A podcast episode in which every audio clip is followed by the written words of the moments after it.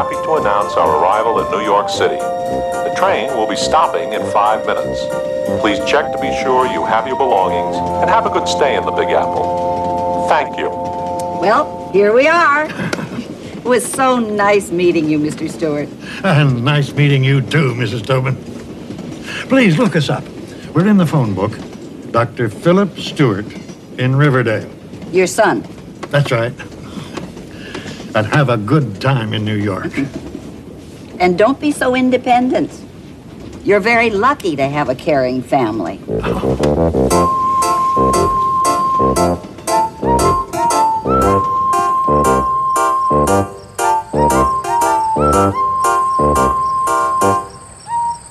When can we go fishing? Robbie, we'll go fishing soon. And we'll take your dad with us. I'm ready, Grandpa. You name the day. That's a great idea, Grandpa. Philip needs a day off. Let's give him our presents now. Good idea. Presents? For me? From me and Marilyn. And this one's from me. I looked all over the house to find it.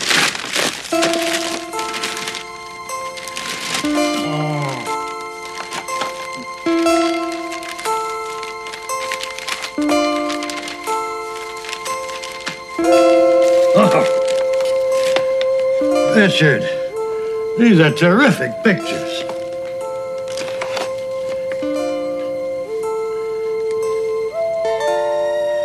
This one really brings back memories.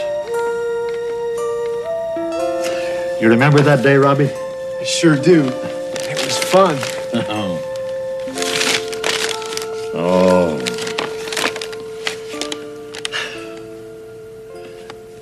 I'm sorry Susan isn't here. I miss her very much. She feels bad too, Grandpa. She called to say the plane was delayed. You know airports. Mm. I can't wait to see her. She looks just like Grandma at that age. Ah, I'd better unpack. I started traveling 24 hours ago. Not so young anymore. Don't you want something to eat?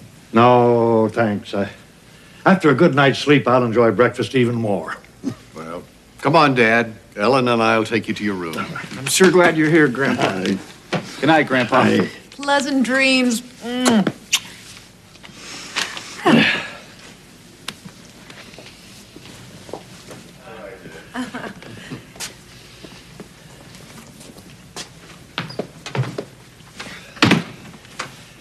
Philip, do you have the key to the trunk?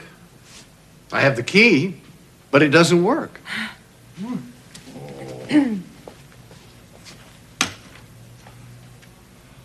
I sent the wrong key.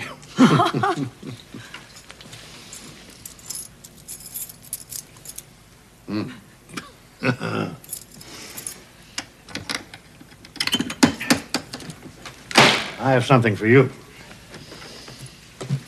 I made it myself. I think you'll enjoy it. I researched it for over a year. It's our family tree. Oh, Grandpa. How exciting. Fabulous. But I didn't know that your grandfather was born in Germany. Lots of interesting information about our family. A gift from me. Thank you so much. Uh-huh. Uh. Grandpa? Grandpa? Oh, Grandpa! I'm so happy to see you. Oh, you look so beautiful, Susan.